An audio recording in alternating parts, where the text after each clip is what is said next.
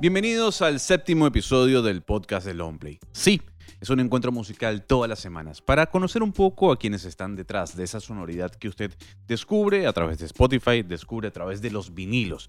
Vinilos que usted puede encontrar en esta tienda llamada Longplay. Si no vive en Panamá, puede acercarse a la ciudad capital.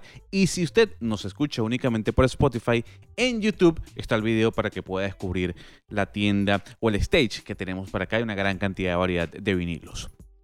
Hoy es un verdadero placer conversar con esos grandes protagonistas de la música, que no precisamente tienen que estar frente a un micrófono, en este caso cantando, para ser reconocido en lo que hace. Hablamos de Rodney Clark. Usted dirá, bueno, Rodney Clark me suena. Sí, fue esos grandes productores y sigue siendo gran productor de la música urbana, locutor, uno de los más reconocidos en Panamá.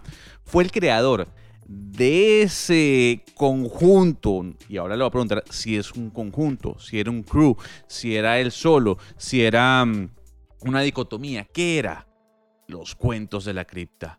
Chombo, gracias por estar aquí en este nuevo episodio del Long Play Podcast. Gracias a usted por invitarme y es un placer estar acá. Em, ¿Cómo, defino, ¿Cómo defino eso? Los cuentos de la cripta, ¿qué era? ¿Un crew, un grupo, un proyecto solitario? ¿Qué era? Los cuentos de la cripta era un concepto, un concepto de cambiar la música en ese tiempo, el término urbano solo se aplicaba para ciudades. Eh, música de reggae en español. Básicamente eso es. Es un concepto, un concepto en donde eh, lo creo yo como cuentos de la cripta. ¿Por qué cuentos de la cripta? Porque teníamos la costumbre, o todavía se tiene la costumbre en el lingo panameño, de decir que cuando algo está bueno, buenísimo, está horrible, está de terror, está, pero, o sea, también se, usa, es ambiguo, ¿verdad? Como por ejemplo, si tú tienes una, uno, te compras un carro y le pones unos rines bellísimos Viste, los rines que te compraste están horribles, pero quiere decir que están bien. Entonces eso lo aplicábamos mucho con las canciones, con la música, porque yo trabajaba radio. Yo era DJ y locutor de radio. Y la canción nueva de fulano está horrible, o sea que está buena. Entonces yo hice los cuentos de la cripta, una compilación de canciones horribles, buenas.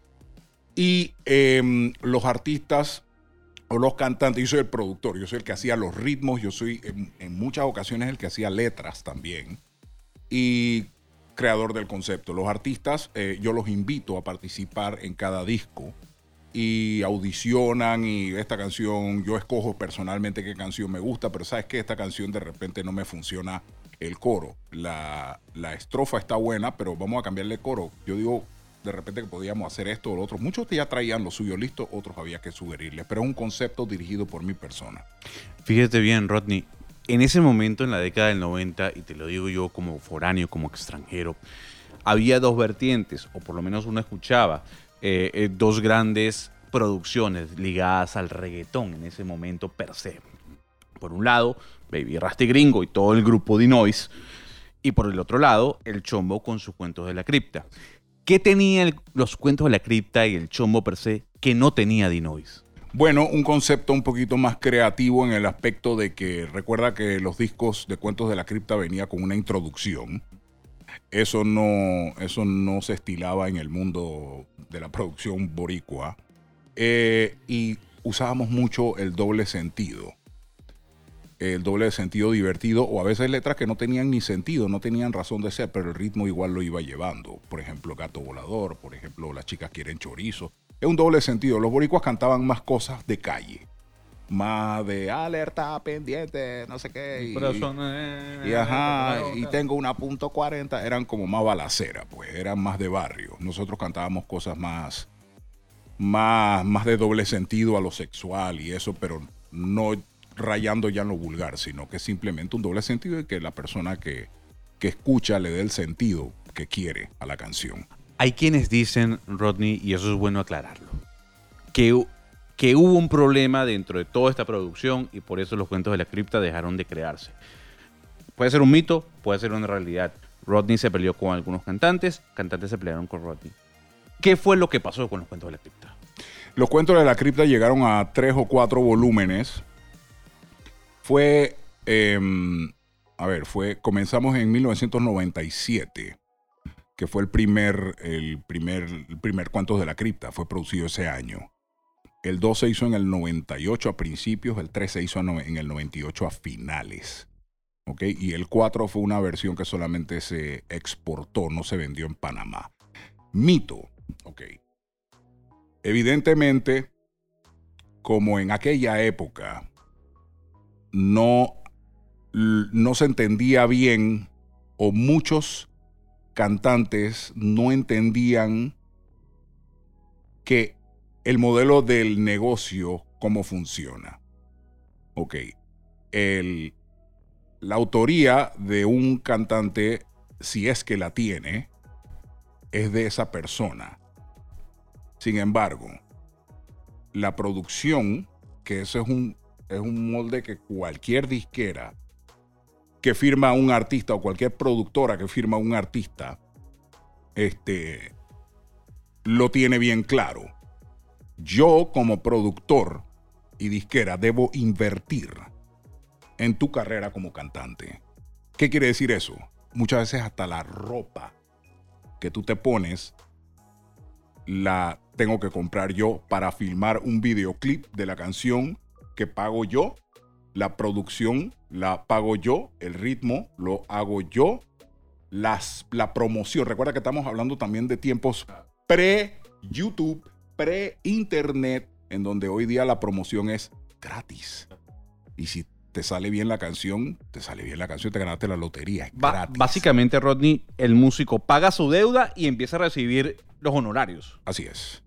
Entonces, em, y hablemos de que es un formato de varios artistas, no es el CD de Luis Fonsi. So, allá adentro hay 15 artistas diferentes. Entonces, el modelo de negocio, el artista no lo entendía. Pensaba que era como que, ok, tú, eh, yo llego, tú me grabas y yo soy el que hace toda la plata de ahora en adelante.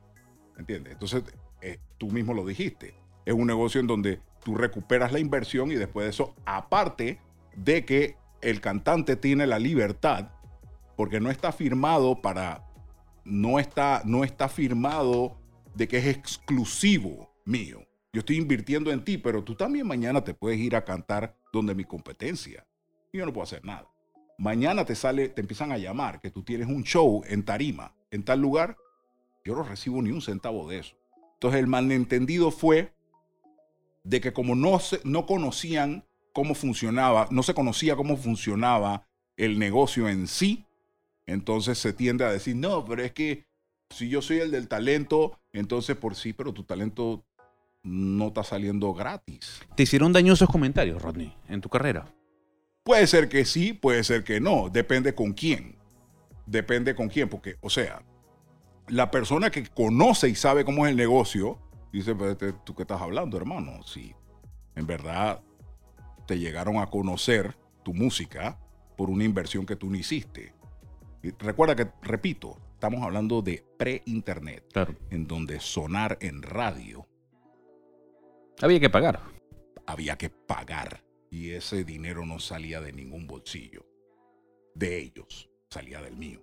Entonces, en base a eso fue que yo tomé, ¿sabes qué? Este, yo voy a trabajar con gente que sabe del negocio y no hacía lo loco y que bueno, hay una fila de audiciones entre en todo porque después si te pega tu canción, entonces este, tú te pones de que no, el modelo de negocio es que tengo que ganar yo, entonces... Claro. ¿Me entiendes? Claro. Malentendido de no conocer cómo funciona el negocio. Hablando de negocios, hablando... Ah, salvo, salvo, salvo la, la parte, por eso mencioné lo de la autoría. O sea, ellos tienen sus canciones registradas y ellos hacen su dinero de su autoría. Pero no sé, o sea, aparte de eso, ellos consideran. Es que, es que cuando tú eres artista y tú te rodeas de gente que no se rodeaba, no te rodeabas cuando tú no eras famoso, ¿me entiendes? Apenas que tú eres famoso, esa gente te empieza a llenar la cabeza de, de locuras. No, pero tú eres el de, sí, pero ¿quién está pagando todo el circo? ¿Me entiendes? Ese tipo. Por eso mencioné la lotería. justamente ese punto del, del music business. Panamá es precursor dentro del género urbano. Pero no solo eso, tenemos al maestro Danilo Pérez, pero no solo eso, tenemos al maestro Omar Alfano, no solo eso, tenemos a Rubén Blades. O sea, tenemos una diversidad en cuanto a género se refiere. Pero desde el punto de vista de productor que no hace vida en Panamá, si no está en Miami, en las grandes ligas para muchos, ¿qué está pasando en Panamá? ¿Por qué la movida es tan informal? Ok. Tengo que hablarte un poquito de historia sobre entonces cómo evoluciona de esa época hasta el sol de hoy. Como había una ignorancia muy grande en el negocio de la música, luego se pasó a que, ok, entonces vamos a empezar a hacer las cosas como deben ser. Pero alrededor del año 2000, en el cambio del siglo, cambió el, el modelo de negocio. Lo cual dice, ok, pero ya no me es rentable. Por lo menos yo personalmente y muchos productores contemporáneos conmigo se retiraron del negocio porque, a ver, si ya yo no vendo discos que es de donde yo recupero mi inversión de estar pagándole video y de estar, estar metido 18 horas en un estudio haciéndole un ritmo a, alguien, ¿me entiendes? Y, pagando payolas, porque así se llama, a la radio y a los medios. Entonces, si yo no voy a recuperar esa plata, entonces, ¿qué estoy haciendo en este negocio? Mejor me voy a hacer otra cosa. Bueno, alrededor de esos años el modelo de negocio cambió.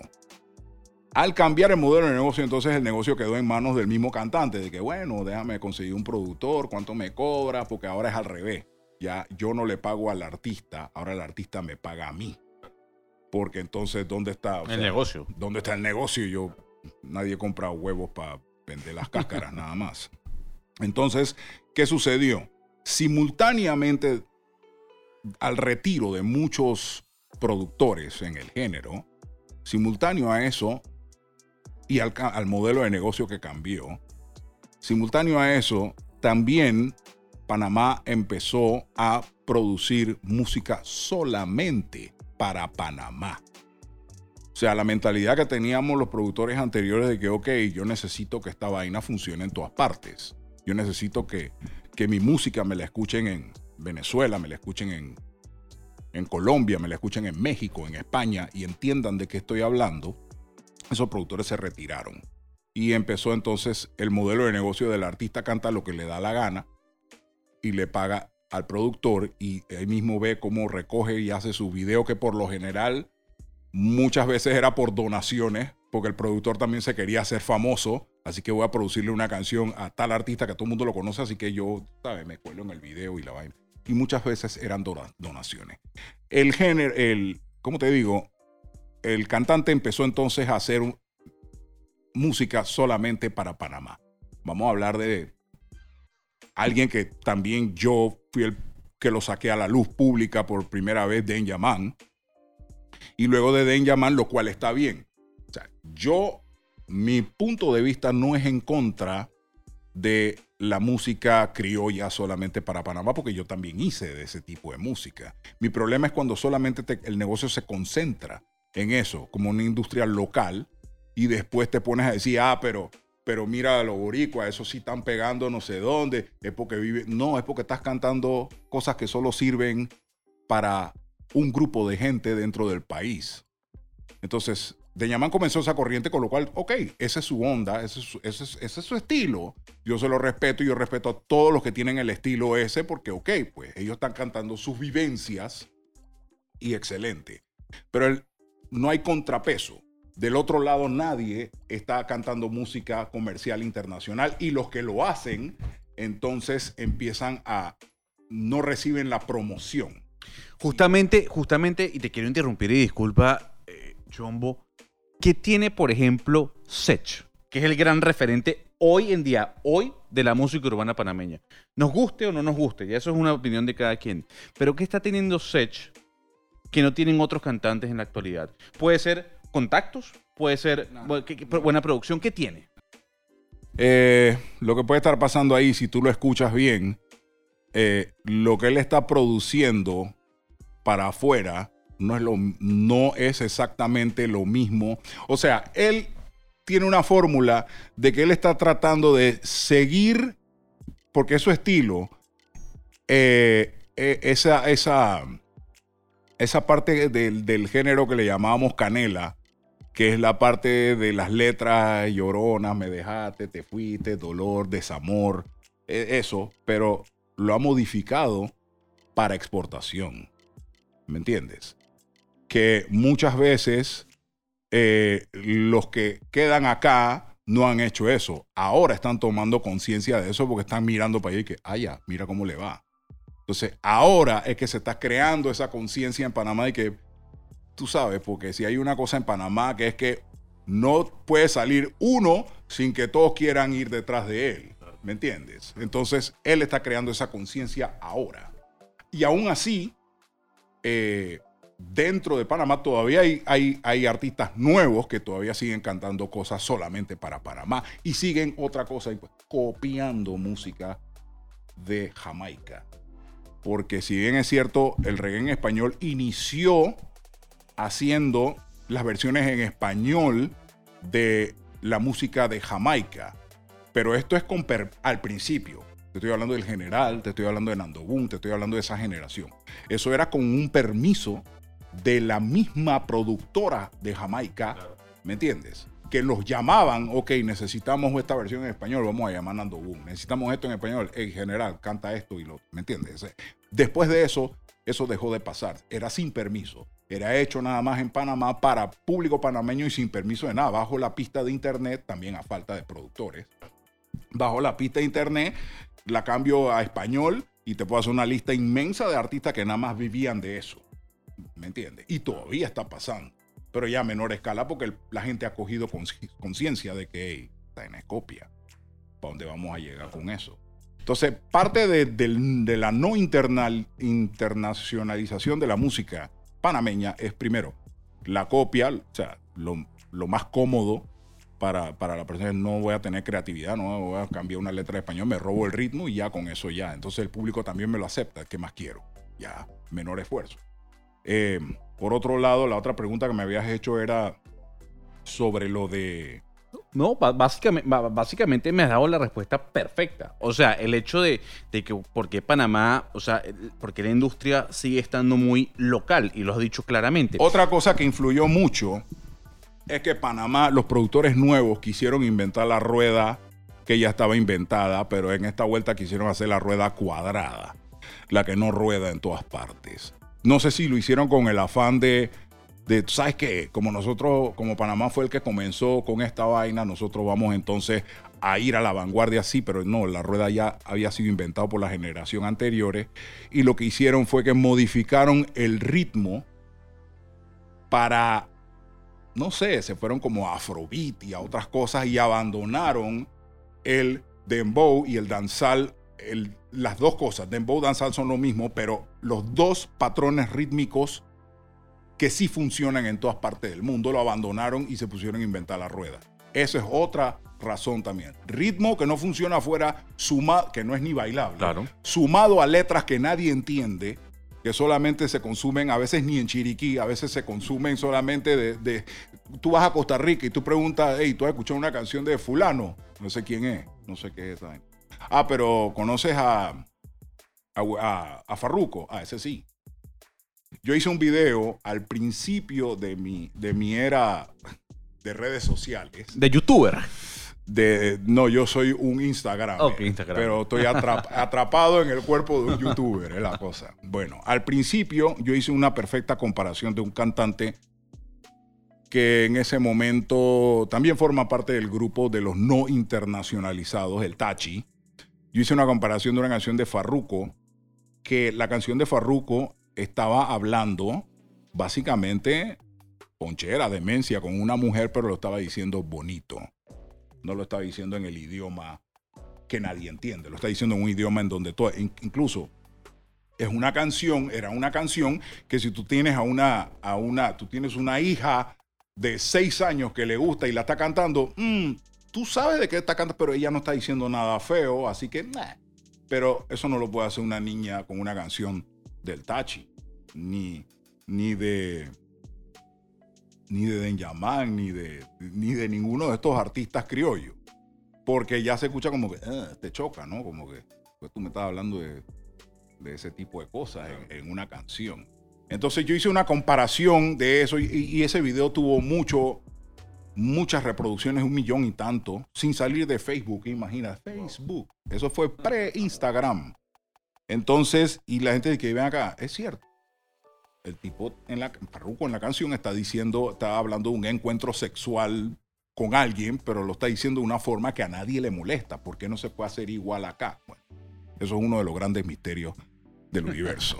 Fíjate bien, Chombo, yo quiero saltar de la música a algo que te apasiona. Más allá de la locución es el tema de la radio, porque tú decías y mencionabas que comenzaste como DJ. Y sin duda alguna, dentro del tema, cuando uno sale de su país natal, en este caso yo Venezuela, o en este caso usted Panamá, uno se da cuenta de que, de que hay otros aspectos, de que hay otros ámbitos, de que la radio no es como uno la percibe o como a uno le enseñaron en su país. Hay quienes dicen, la radio panameña tiene un grave problema y es que quienes están detrás de los micrófonos, en su mayoría, no son, no son personas preparadas para estar detrás de los micrófonos, sino son DJs que hacen una excelente labor musical. La radio panameña, desde tu opinión personal, ¿cómo se define? ¿Cómo está? ¿Es buena? ¿Es mala? ¿Se puede juzgar? Esa pregunta que estás haciendo me cae como anillo al dedo y mm, te puedo dar la respuesta exacta que tú estás buscando. Yo fui fundador de una estación de radio en Panamá en 1993 que se llama Fabulosa Estéreo. Fabulosa Estéreo fue la primera estación, básicamente, son dos estaciones, pero Fabulosa fue la primera, en donde la, antes de eso, Panamá se hacía la radio radio. No te hablo encima del cantante, no te, no te piso las canciones, no te, no, te, no te ensucio la canción para que tú escuches la canción. Y se hablaba antes del cantante o antes de la canción. Son las 3 de la tarde con 45 minutos. Estamos en la ciudad de no sé qué. Ese tipo de radio cuadrada que funcionaba de una forma. Vino Fabulosa Estéreo, donde yo era el productor de, la estación, productor comercial. Y también fui la voz de marca de, de la estación. Vino Fabuloso Estéreo y dice, ¿sabes qué? Vamos, vamos a implementar una idea nueva para ser diferentes. Como sabemos, los fines de semana, porque de lunes a, viernes hasta las 3 de la tarde era radio normal como todas las demás. Pero los fines de semana vamos a implementar esto de que vamos a hablar como si tuviéramos, eh, vamos a tener primero una programación totalmente discoteca, rumba, calle, que una persona pueda con su carro ir a tal lugar, subir el volumen y no tienes que cambiar la estación para nada porque te vamos a poner todos los géneros que tú bailarías en una discoteca y el DJ también te va a hablar, pero no vamos a mandar saludos personales que fulano tal, que está en tal lugar en escuchar nada de eso, sino que esa fórmula funcionó a tal forma de que empezaron a copiar pero empezaron a copiar ya como que, ok, ellos nada más lo hacen los fines de semana, nosotros lo vamos a hacer todos los días. Cuando dije que son dos emisoras, me refiero a que después de, de Fabulosa, dos o tres años después yo brinqué a otra estación que hizo precisamente eso, Super Q. Que yo, ok, si Fabulosa nada más lo hace de, de, tal día a tal día y en tales horarios, nosotros lo vamos a hacer antes que ellos y lo vamos a hacer más que ellos. Entonces, al ya tener estas dos estaciones haciendo ese, ese, ese modelo de radio, ya empezaron a salir todas las otras radios populares en donde en cualquier momento el tipo te abre la... El, porque es como tú dices, no es gente preparada solo de radio, es gente que viene de calle, de eventos o de DJ y entonces le pones un micrófono con un transmisor y están transmitiendo. Entonces, básicamente su, su, su costumbre de, de no respetar los parámetros de una radio. Ahora, eso está cambiando también en Panamá, poco a poco. Pero el corte de estación o el modelo de estación que se dedica a música popular, eh, sí sigue haciéndolo. Que es bueno, que es malo, mm, eso la verdad es que tiene su gente. Eso tiene su gente. Hay gente que dice, pero es que yo para qué voy a escuchar a un tipo hablándome y hay otra gente que dice, no, sí, yo quiero que me mande un saludo y que estamos en tal lado y que no sé qué. Entonces tiene su gente, ¿no? Entonces la gente que no le gusta ese tipo simplemente no escucha eso y escucha su música en un USB o lo que sea. Y la gente que le gusta eso, pues... Porque la radio después de todo sigue siendo un medio que parece mentira, pero se sigue escuchando.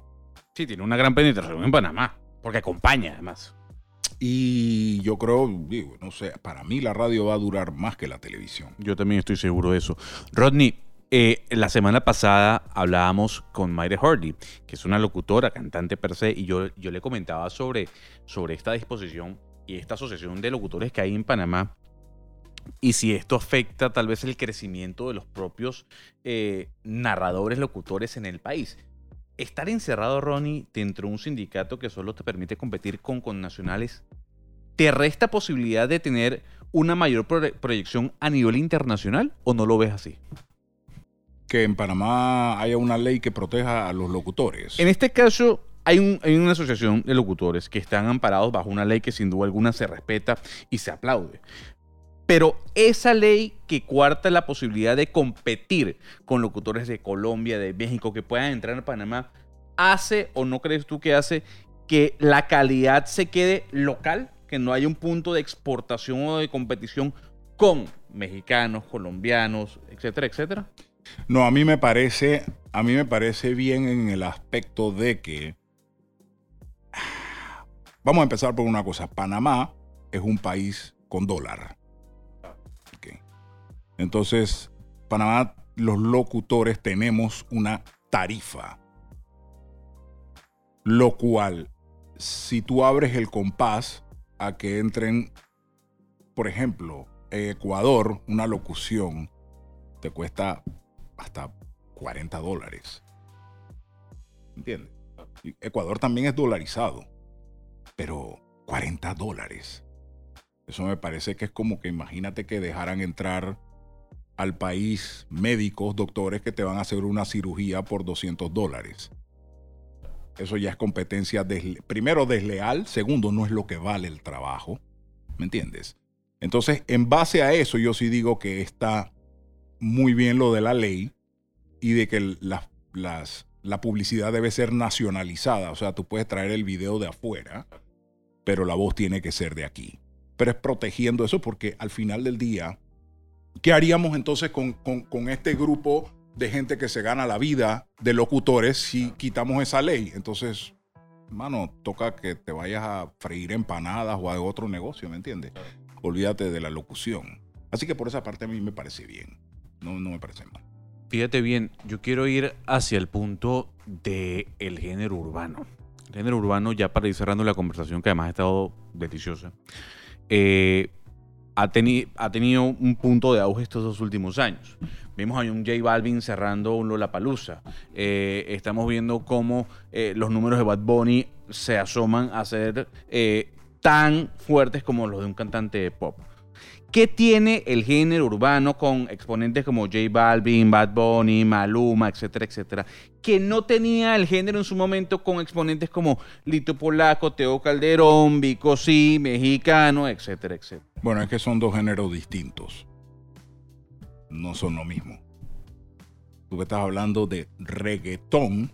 Lo de hoy no es reggaetón. No, ya eso no se hace. Vas a escuchar una que otra canción por ahí, Balvin que hizo un tributo a reggaetón con una canción que se llamaba Reggaetón. Pero fíjate que esa canción es muy distinta a todo lo otro que tú escuchas de él. La industria de la música, como todo, va mutando y va cambiando. El término urbano se inventó como un género para tener varios subgéneros abajo. Antes estaban los subgéneros abajo y no tenían cómo recopilar, cómo unirlos a, a, una sola, a un solo nombre. Urbano es un término inventado porque simplemente, ok, vamos a recopilar toda la música que se escucha en la, con la gente de ciudad. Urbano quiere decir ciudad, no es gente de campo, no es música folclórica, ¿no me entiendes? Entonces, vamos a recopilar todos los géneros que existen por ahí que se consumen en urbes para llamarle música urbana. Esto ya no importa el idioma, ya no importa si es EDM, si es reggaetón, si es hip hop, si es rap, si es, o sea, una amplia gama de géneros que están bajo el paraguas de urbano. Lo que se hacía en los tiempos de Lito Polaco, de Ivy Queen, de Tego Calderón, de Wisin y Andel que vienen de esa época, Dari Yankee que viene de esa época, era reggaetón, en donde tenemos más rapeo, menos cantadera, menos melodía, más rap. Fue evolucionando en donde se le incluyó melodía también al reggaetón, pero seguía siendo reggaetón porque la base rítmica y los cantantes eran más dados hacia, hacia el rap, hacia lo rapeado, que a lo cantado. Hay excepciones. Por eso Zion tiene un Lennox. ¿Me entiendes? Para tener la fórmula perfecta. Un Héctor tenía un Tito su momento. Así es, así es. Este género inventado, llamado urbano, como lo puede ser el rock, como lo es la balada, que tiene una cantidad de subgéneros, ¿tiene fecha de caducidad, Rodney? Lo que están haciendo, no había terminado de explicarte, es que bajo ese paraguas de urbano, lo que se está haciendo es primero darle oportunidad o hacer que no se vea fuera de lugar un Luis Fonsi en una canción. Él es balada, balada pop. Tenía su público de balada pop como que, mm, porque ese género ya no está en un top. Se está, está en peligro de extinción. Así vas a ver a Enrique Iglesias, así vas a ver a Shakira, así vas a ver a todos los cantantes que son de pop migrando para acá. Lo mismo que pasa con Pero el rock. tú no le puedes decir ya a. Ya no le puedes decir a Carlos Vive, "Ey, ¿qué tú haces en reggaetón? Disculpa, eso no es reggaetón, eso es música urbana. Es un título que se inventó para que ningún popcero también se pueda sentir y que no, ellos no están cantando reggaetón, están cantando urbano. Pero cuando vas a ver, la base rítmica es la misma que traía el reggaetón, con sonidos nuevos, suavizaron el dembow, hicieron otras cosas, pero de todas maneras sigue siendo el mismo tu pa tu ta tu pa o tu tu pa tu tu. Esos son los dos. Cuando dije que por qué le pasó a Panamá, fue que quiso reinventar la rueda. La rueda es tum pa tum pa y tum tum pa, pero Panamá empezó a hacer otras cosas. Y que no, vamos a abandonar eso y vamos.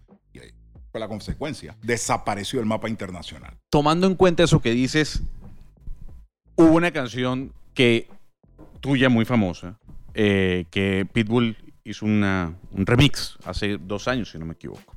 Dame tu cosita. Hace un año, exactamente. Lo primero es, preguntar, es preguntarte, y obviamente si lo quieres contestar, lo puedes contestar. ¿Cuánto te pagó Pitbull por hacer ese remix? No, el negocio de los remix son diferentes. ¿Cómo es el, el negocio? O sea, Pitbull le dice, Chombo, yo quiero hacerte un remix de esa canción. No, el negocio del remix es que después de que la versión original ya merece un remix, Ok, porque tampoco vamos a hacer un remix de algo que no funciona, claro. ¿entiendes? Salvo que sea te boté de... que pegó el remix y no, no la original. Mundialmente, pues. Eh, o a nivel Latinoamérica. Eh, cuando tú tienes una canción que ya es un éxito grande, tú decides, ok, ¿sabes qué? También puedes decir que no. Pero tú decides, ok, ¿sabes qué? Vamos a hacer el remix. Eh, en el ¿Él te buscó o tú lo buscaste? él me buscó. No, y había una, una gran lista de, de artistas que querían hacer, que querían estar en el remix. Entonces, eh, ahí estaba Wisin también, eh, Wisin y Andel. Habían varios artistas. Entonces, eh, nosotros escogimos al final de, ok, ¿sabes qué? Carol G, Karol G vino a Panamá, hizo una entrevista y dijo de que "Hey, a mí me gustaría hacer algo con el chombo. Y yo, "Bueno, anillo el dedo, perfecto. Porque eh, estamos haciendo el remix de Dame tu cosita. Y por eso se escogió a, Pero entonces, en cuanto al pago, no. En cuanto al pago, es, eh, recuerda que la canción ya viene de un tema original. Entonces, en el remix, lo que se negocia es que, ok, eh, estamos haciendo el remix, estamos ofreciéndote tanto por ciento dentro de, de lo que son las regalías de streaming y de ventas en Apple, en todas las plataformas. Eso genera un dinero. Que tú tienes este porcentaje por eso. Eh, aparte de eso, pues ok, se puede negociar también vía autoría. Ok, la autoría es mía, pero entonces, ok, para el remix te voy a, del remix te voy a ceder tanto por ciento de la autoría. Ya yo estoy ganando en la original. En el remix hacemos otro negocio donde tanto. Y como ya es una canción conocida, la gente va a ¿Te escuchar gustó? el remix. ¿Cómo quedó? A mí me parece que pudo haber sido Mejor. Mejor, por supuesto. Pero ¿Qué no te gusta de la canción? Siendo el productor del original. Es difícil conseguir a gente. Pero es que recuerda que la original viene de hace 20 años. Entonces la original también necesita cambios para sonar más actual en este siglo. Porque suena feo, pero fue una canción hecha en el siglo pasado. Claro, pero ah, fíjate bien, siempre hay un punto de comparación. Los Beatles son de los 50, 60 en este caso, para ser más exacto. Tal vez alguien que haga una versión hoy de los Beatles va a decir, bueno, me quedo con la original del 60 y fue hace ya 60 años. En este punto, ¿qué no te gustó de la canción? ¿Cuál fue ese punch que tuviste? Puño, faltó esta vaina. A veces creo que puede ser en el orden en que, en que, seas, en que entraban los cantantes del, del remix. Eh, G debió participar más en el, en, el, en el, tema, pero al final esa decisión no la tomé yo, esa decisión la toma la disquera. Que, que, tenía, que tiene la, la licencia de ese tema, de ese remix. Entonces, básicamente es eso el orden en que iban y probablemente quizás también incluir en el, en el remix una, una estrofa que ya yo había hecho en la original del Marcianito del video que tiene 1.4 billones ya de views. Yo hice una... Eso te cae a ti también, ¿no? La vista del video, ¿no? Claro. El, ese remix casualmente tampoco es la versión original. Tenemos que recordar que la versión original de 1998 solamente dura un minuto, un minuto, un minuto no es amigable para radio, ni para televisión, ni para nada como una canción. Entonces esa canción hubo que volver a producirla. Yo la hice nuevamente para la versión que ves en YouTube del marcianito que está bailando y todo lo demás. ¿Ese marcianito qué? Ese marcianito lo hizo un gamer de Madagascar, África. Wow. A él, pues que vamos a hacer, le gusta mi música y él dice, ¿sabes? Una, ese, marcianito tiene tiempo. No, no, al principio era, era, como, era como, como marrón, no era verde. Ok. Y siempre él, hacía las animaciones con Dame tu cosita, porque le gustaba la canción y dice, bueno, este marcianito no. Pero después, cuando fue mejorando la tecnología, él mejoró su equipo de animación y lo demás, y entonces ahí fue que entró, viste, el, muñeco verde, bailando en, la luna, en Marte, no sé en qué planeta ese gamer. Eh, em, me, me, escribió al Facebook originalmente diciendo, hermano, espero que no te moleste que, que use mi canción para el marciano, que no sé qué. no, no tengo ningún problema. Para nada. Pero, ¿quién iba a saber que eso iba a explotar de la manera en que explotó? Pero él no quiso, ese, ese marciano nunca fue animado con, con otro tema que no fuera ese. O sea, él estaba él tenía esa canción en, mente y de hace tiempo nos escribíamos y así que mira lo que hice, qué tal. Y, eso se hizo viral, hermano, un punto en donde, ok, ya tenemos que hacer una canción completa. Yo tengo una última pregunta, Rodney, obviamente agradeciéndote el tiempo y tiene que ver con, con lo que estamos viendo hoy en la música en general. Estuve en los Grammy, he estado ya tres veces y en la última oportunidad pude conversar con varios cantantes de los Grammys anglos, porque yo creo que los Grammys que valen son los anglos, no los latinos, una opinión muy personal. Eh, y en el Grammy Anglo me decía un cantante de Los Ángeles muy famoso, a la gente no le importa ya cómo cantes, a la gente lo que le interesa es cómo te vistas y cómo te vendas en redes sociales. ¿Quién eres tú en un Instagram? ¿Quién eres tú en un Facebook? ¿Quién eres tú en un Twitter? ¿O qué mensaje transmites en tus videos? Para ti, ¿eso es cierto, Rodney? Totalmente. ¿La música dejó de ser música? No, sigue siendo música. Toda expresión rítmica con melodías y notas sigue siendo música. De que tú la consideres música o no la consideres música, eso ya, son otros 500 pesos, pero, per se sí es música. Las redes sociales. Si tú vas a África y ves a cuatro tipos con tambores, eso no tiene ningún valor melódico, ninguno, pero eso es música. Para ellos es música. Entonces sí.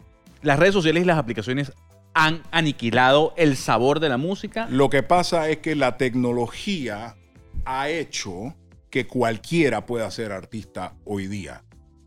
Bueno, cualquiera es un, para ser justo, una persona que tenga algún talento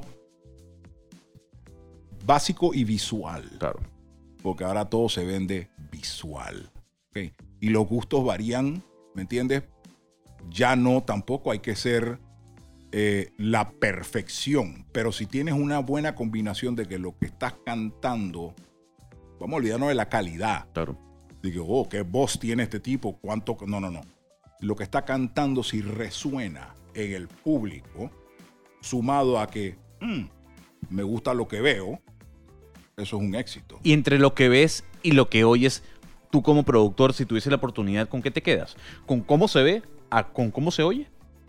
Por eso no es tan fácil llegar a ser un artista multinacional muy con mucho éxito. No es fácil esa combinación. La combinación, yo con qué me quedo? Me quedo con las dos. Necesito las dos para que funcione. Necesito las dos cosas para que funcione porque la parte auditiva definitivamente sigue siendo más importante. Pero si la parte auditiva se vendió y cuando baja la otra parte el tipo no sabe bailar, el tipo no sabe, ¿me entiendes? No, no tiene ese, ese flow para redes. ¿Qué estamos haciendo entonces? Yo te puedo mencionar cualquier cantidad de artistas que suenan espectacular, pero no tienen la fama que tiene J Balvin o que tiene cualquiera de estos otros cantantes, Bad Bunny, etcétera. Ronnie, yo no te puedo dejar de ir sin duda alguna, aprovechando y antes de que el equipo de producción me mate porque llevamos ya tiempo, eh, sin preguntarte si estás de acuerdo o no con esa, con esa ley que, se, que quieren traer a colación nuevamente, que ya existe, dicen algunos, otros que quieren replantear sobre el 3x1. Por cada tres canciones nacionales, una canción anglosajona o extranjera en las radios panameñas. ¿Es lógico? ¿Te parece que es un tema populista, nacionalista? En Panamá es insostenible. Esa es la palabra. En Panamá esa idea y esa ley es insostenible. ¿Por, qué? Porque Panamá ya no, antes quizás, pero Panamá ya y las emisoras de música típica panameña no van a tener ningún problema. Claro. ¿Me entiendes? Porque no existe típico colombiano. Claro. Eso se llama vallenato, eso es otra cosa. Eh, pero, ¿qué hacen las estaciones como, como 40 principales? ¿Qué hace una estación como Radio Disney? ¿Me entiendes? Antena 8, por ejemplo. ¿Qué hacen? ¿Dónde está el material nacional que va con mi programación? ¿Me entiendes? No te voy a poner dos canciones, una de, de, Bad Bunny, o te voy a poner una canción de The Leppard, pero después tengo que ponerte al Bosa. No va. ¿Me entiendes? Entonces, esa ley, ese, eso lo que quieren hacer es insostenible. Y si me vas a decir que solo lo vas a aplicar, ok, como Panamá solo produce música típica y música nuestra urbana, lo vas a aplicar solamente a las estaciones urbanas, entonces, ¿qué clase de ley es esa? No sé, no es igual para todo. Entonces, la verdad es que no conozco muy, muy, muy bien los detalles, pero tal cual he escuchado, es insostenible totalmente. Rodney, antes de irnos, atrás hay una pared de discos, como puedes ver. Seguramente algún disco que está acá, que no está ligado al género urbano, marcó tu vida. Si tuvieses que escoger algún disco, ¿cuál? Def Leppard, Piromanía y los grandes éxitos de Journey. ¿Por qué el rock? Puedo seguir, si quieres me paro y sigo sacando. ¿Por qué estos dos? ¿Por qué el rock de los 80? ¿Por qué el metal, el heavy metal para algunos? No, heavy metal no, el rock, el rock comercial. Ok. Eh, estimado amigo mío, tienes que contemplar que yo no tengo 30 años. Ok. Tienes que entender que mi juventud fue con esa música. Y luego, mis inicios como DJ fue con la música house, el abuelito del EDM. Entonces, si de esta pared me tengo que quedar con algo. Ahora, yo escucho todo tipo de música. Porque por el, por el patrón de haber sido DJ, yo tengo que conocer de todo tipo de música y dentro de todo género a mí me gustan ciertas canciones o ciertos grupos o ciertos, ¿me entiendes? Así que al igual, si tú hubieras tenido una pared con solamente salsa, yo también te puedo sacar canciones. O sea que yo no soy la típica persona de que no, mi gusto, yo solamente escucho esto y esto es lo que me gusta porque yo soy rockero 100%. Pero de lo que está aquí, tienes excelente material de rock de los 80. Rodney Clark, conocido como El Chombo, gracias por estar con nosotros. Qué buena conversa. Un placer que hayas venido aquí al podcast de Longplay. Y las personas que te escuchen, no solo en Panamá, sino en todo, en todo el continente, porque hay mucha gente que nos escucha de Colombia, Venezuela y nos ve eh, tu Facebook para que vean tus videos, tu Instagram para que vean tus videos, porque sé que semanalmente o cada dos semanas montas un tema de explicación. No, no siempre. Lo que yo me, yo me pego unas buenas desaparecidas de, las, de los medios, pero es que tienes que entender una cosa. Bueno, mi Instagram es el chombo guion bajo oficial. El chombo guion bajo oficial. Oficial con dos jefes. Eh, tienes que entender que yo no, yo no vivo de las redes sociales. Tú nunca en ningún post mío vas a ver que ay, se me dañó el carro, voy a un préstamo al banco tal. ¿Me entiendes? Porque los, muchos Instagramers viven es de eso, de intercambio, yo no vivo de eso. Y el Instagram simplemente es cuando tengo tiempo fuera de mi vida normal, hey, déjame inventar un capítulo de tal cosa, déjame grabar, hacer un post hablando de tal. Y la razón detrás de todo también es educar porque la ignorancia que existe es masiva. La gente no sabe de dónde salen las cosas. La gente piensa que, wow, fulano inventó la rueda. No, papá, fulano no inventó la, la rueda, ya está inventada. Él lo que hizo fue que la reencauchó y le puse esto y le pintó un par de cositas. Pero ya la rueda. Entonces, en, esa es la idea básica de mí. A veces me pongo también a hablar hierba y como, ah, voy a hacer un video hablando cualquier tontería, pero básicamente es lo de la música. Así que a veces me pego mis desaparecidas. El chombo guion bajo arroba, eh, el chombo guion bajo oficial con dos F. Ese, es. Y de ahí puedes encontrar mi canal de YouTube. Por ahí pues también estoy en Facebook, en todas las redes. Mi nombre es Gonzalo Lázaro y gracias por estar en este séptimo episodio del podcast de Longplay todos los lunes con artistas, con productores, con músicos. De eso se trata, y que usted pueda conocer qué hay detrás de quienes crean esas grandes melodías que usted escucha en vinilo y en las, grandes plataformas. Arroba Longplay Panamá en Twitter, en Instagram. Nos escuchamos y nos vemos la semana que viene.